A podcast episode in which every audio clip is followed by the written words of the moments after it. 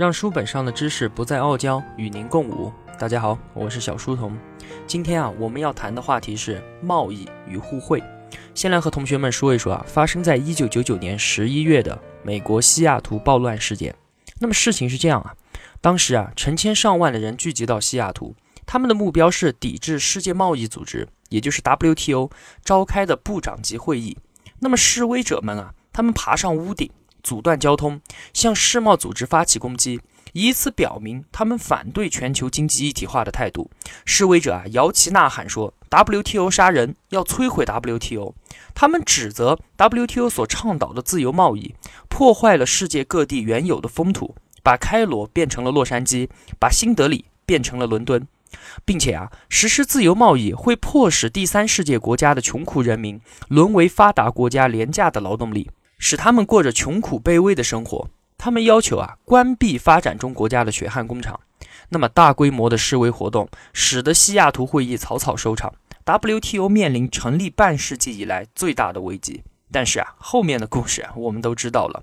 WTO 所倡导的自由贸易是主宰世界的巨兽，全球化的趋势无人可挡。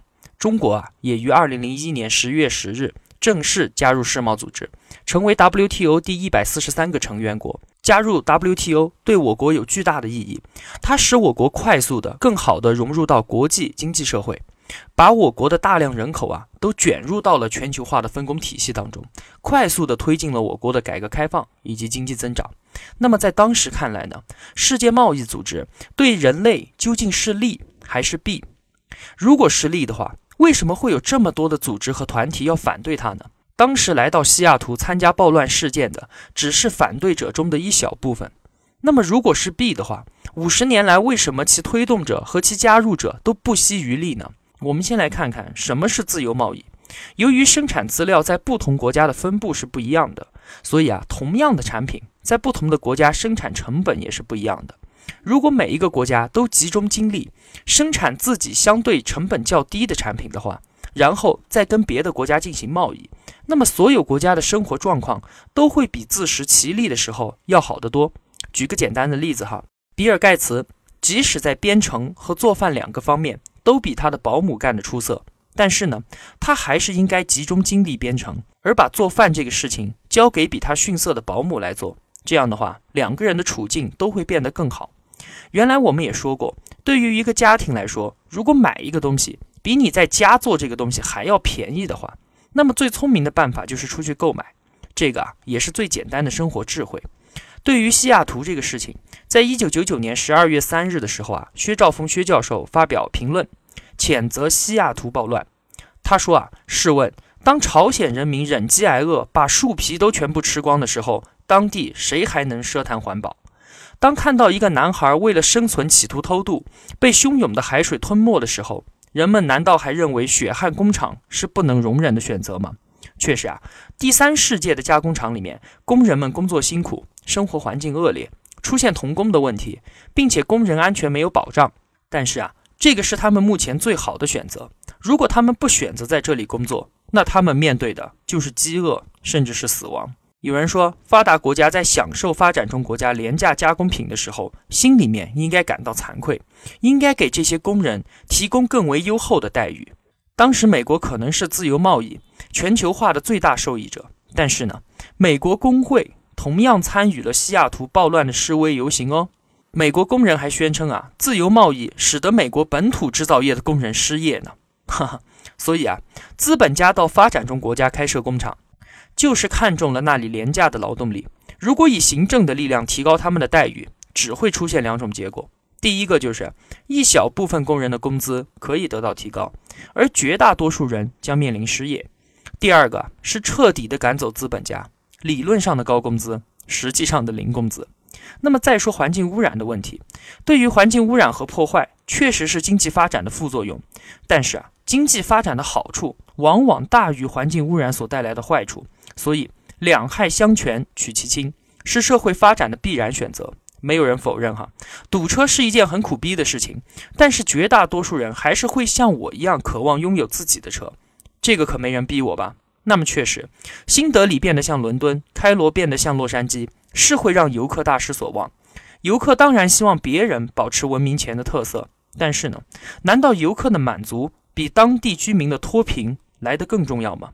西雅图暴乱事件里的示威者，他们的共同之处就是自己想要享受现代化的成果，但是呢，却呼吁要让别人选择落后。哈，就连中国加入 WTO，我们也能听到不一样的声音。有人说啊，即使不加入世贸组织，中国也照样改革，照样经济发展。而且我国加入 WTO 以后，对外贸易管理会受到其规则的影响。面对这样的疑问啊，我们要说，其实1979年到2001年的改革开放是中国改革开放中的第一个阶段，是市场开放的阶段。而之后正式加入 WTO，是我国从市场开放阶段过渡到规则或者制度开放阶段。我们姑且把加入 WTO 之后的规则制度开放阶段称为我国的第二次改革开放。那么，第二次改革开放的意义和作用比第一次来的还要大。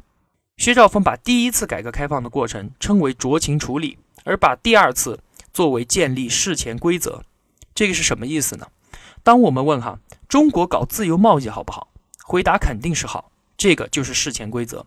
而当我们问中国开放农业产品好不好？开放电信市场好不好？那么开放汽车工业好不好？答案啊就是五花八门的了，辩论到无穷无尽，不胜其烦。这个就叫做酌情处理了。用一句话来总结世界各国的经济改革的进程，就是啊知易行难。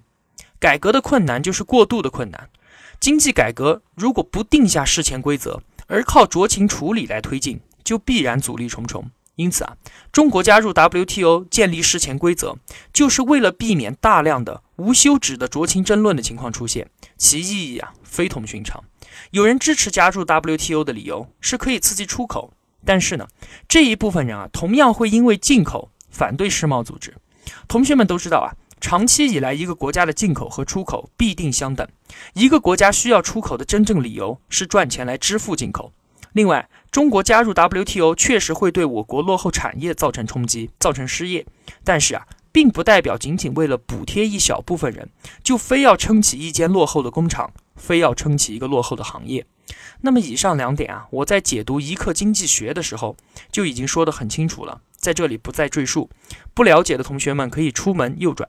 听一下之前的节目就明白了。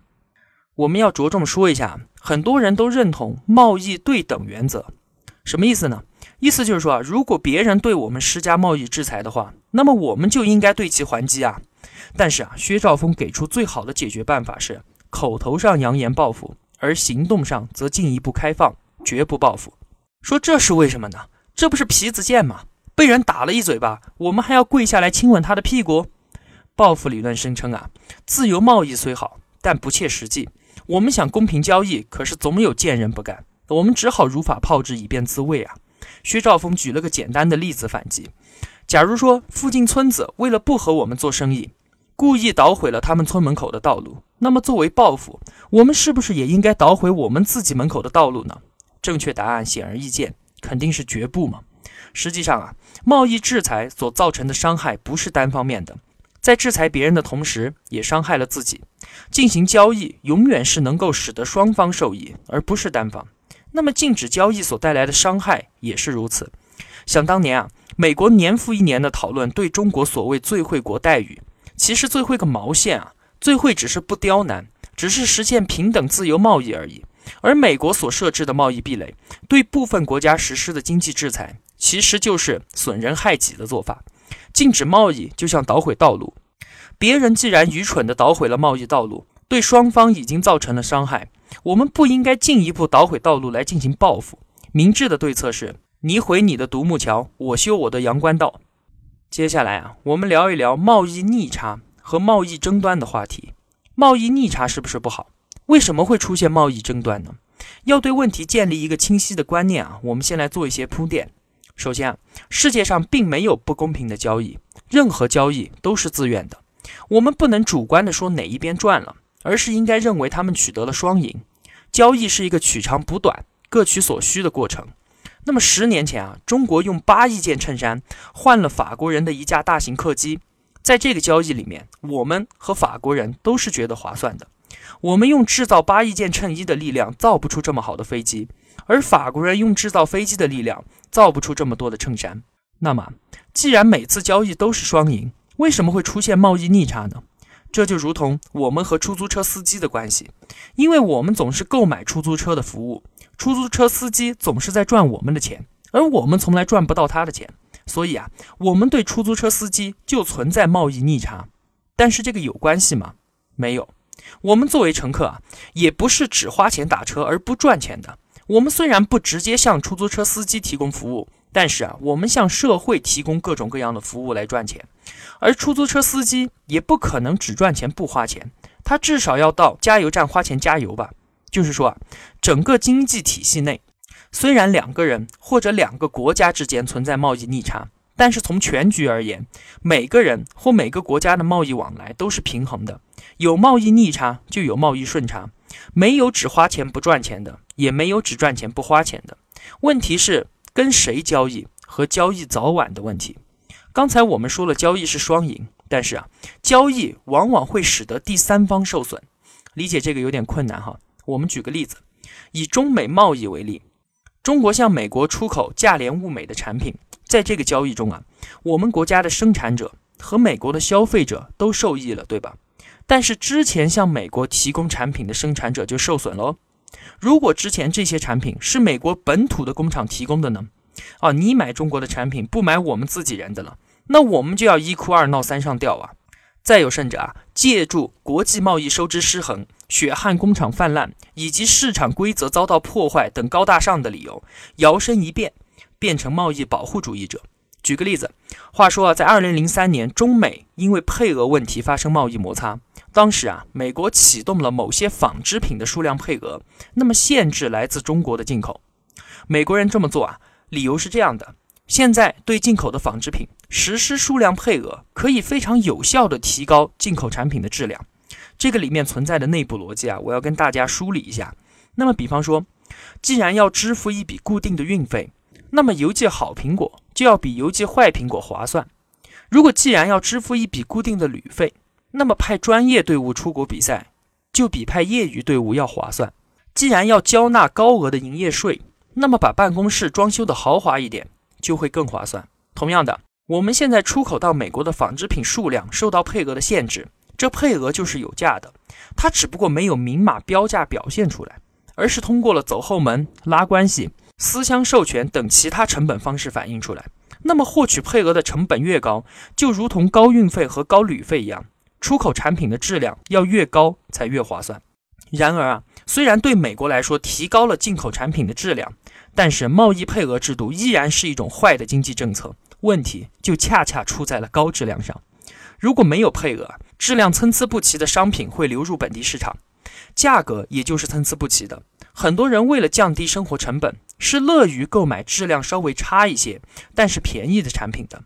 现在实行了配额，其实提高了当地消费者的生活成本。所以啊，贸易保护者的口号都是和消费者的选择行为背道而驰的。当他们假借消费者需求质量更高的产品为借口的时候，限制了消费者选择劣质产品的自由。他们这么做背后的驱动力就是利益。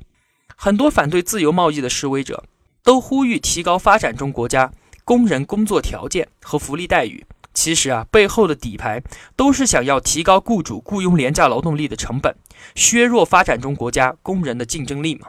二十世纪二十年代的时候啊，美国汽车运输业开始普及，生意受到威胁的美国铁路运输联合会啊，跑到美国国会游说国会通过了法案，要求营运的卡车必须加装一种特别的刹车阀，说是要保障卡车司机的安全。那么后来啊，美国公民公路联合会也不甘示弱。也去国会搞这一套，那么通过法案要求运行的火车全部都要安装灭火器，他们的说辞都是这样的冠冕堂皇，都是要保障火车司机、保障客运司机的生命安全。但是啊，揭开美丽面纱后的嘴脸其实都是一样的丑陋，无非就是想通过提高对方的成本来削弱对方的竞争力而已。所以啊，无论国内还是国际的贸易争端，背后的主角都是在竞争中失利的商人。不管他们宣称的目的多么的高大上，最终付出代价的只是他们的竞争对手和广大的消费者。好了，说了这么多了，我们来梳理一下本书中薛教授对于贸易的观点。第一，建立平等、自由的全球化贸易是全人类的福祉。第二，任何交易都是双赢的、相对的，破坏交易造成的伤害也是双方面的。第三，贸易逆差，也就是贸易赤字，不是事儿，进口和出口一样重要。第四，贸易争端的缔造者，表面上是高大上，其实是包藏祸心，背后肯定是利益驱动。第五，面对贸易不平等政策的时候，对方的愚蠢不是我们自己跟着犯糊涂的理由。你毁你的独木桥，我修我的阳关道，没有必要跟贱人、跟傻逼一般见识。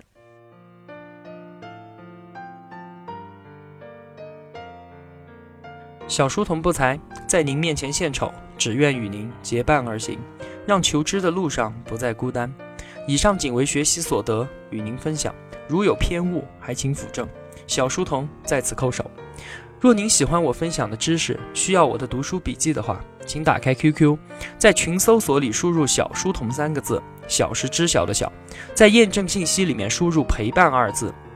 通过验证之后，您可以在群共享文件里面下载我每期的读书笔记，也欢迎您到群里互相交流。小书童在此等您。若您喜欢我解读的经济学通识，想买书的话，可以到逻辑思维官方店里面购买。好了，让书本上的知识不再傲娇，与您共舞。小书童与您不见不散。